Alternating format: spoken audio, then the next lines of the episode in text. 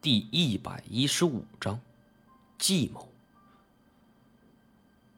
包大根疯了十七年，此时神经错乱，一个疯子智商能有多高呢？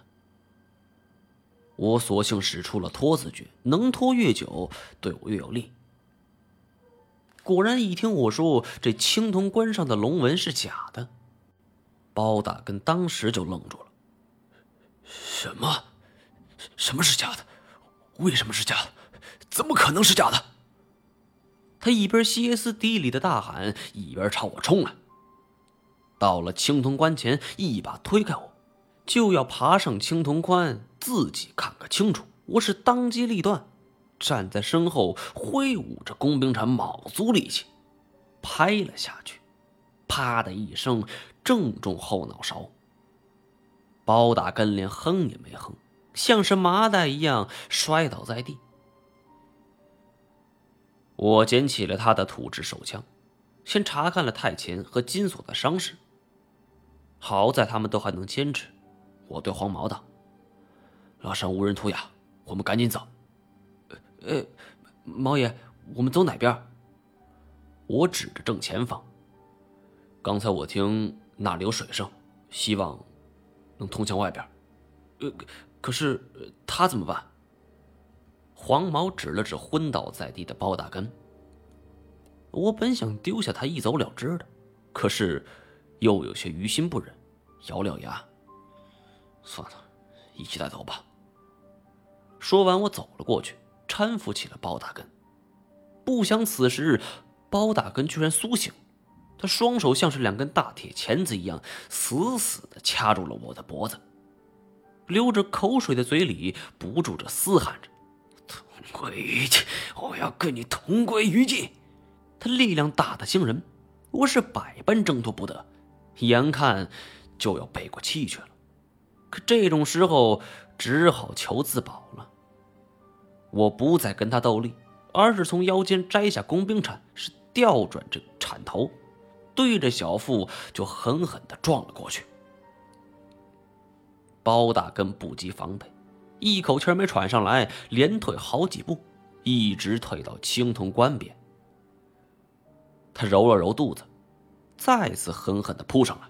我明白，这已经是生死关头了。我真恨自己心软了，要是一走了之，他也未必会死在这儿。而如今他不死，就得轮到我死了。我双手抓住了工兵铲，照着脑袋就狠劈了下去。可没想到，包大根一把抓住了铲柄，飞起一脚将我踹倒。如此一来，工兵铲就脱了手了。作为我最喜欢的武器，我当然知道工兵铲有多锋利，当即不敢怠慢，拔出了土制手枪。别动！包大根还真听话，果然站住不动。不过。他却站在青铜棺的前边，背对着青铜棺，反手就是一铲，当的一声，青铜铁链阵阵颤栗。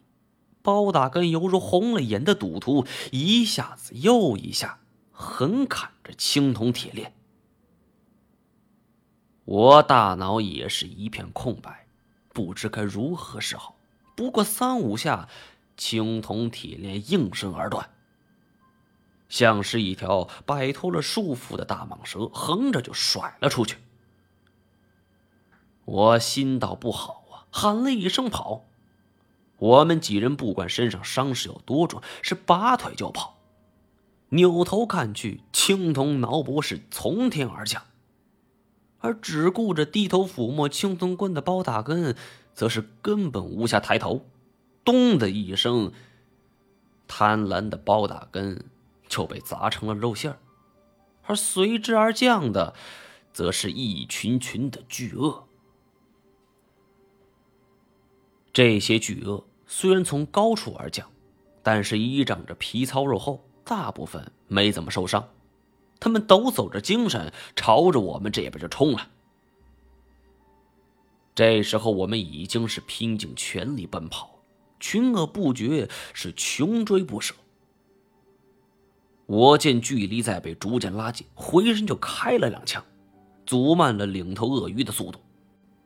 当我再准备放出第三枪的时候，却发现已经没了子弹，一气之下只好把枪给甩了出去。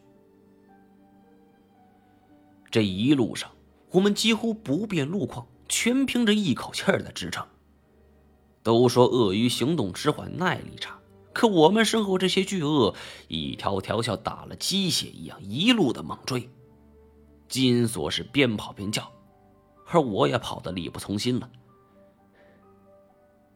说话之间，我们终于到了水流处，这是一处山泉，自上而下。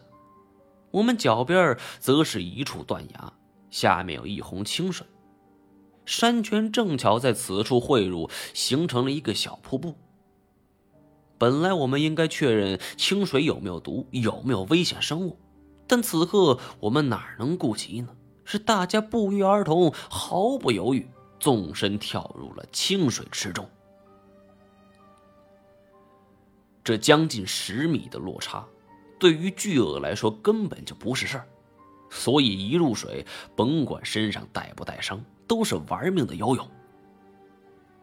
我敢说，那时候大家划水的速度，应该不亚于奥运会了。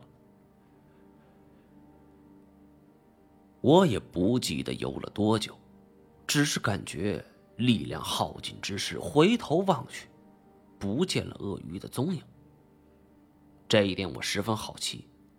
鳄鱼在水中的速度绝对可以秒杀人类，难道是他们没有追来？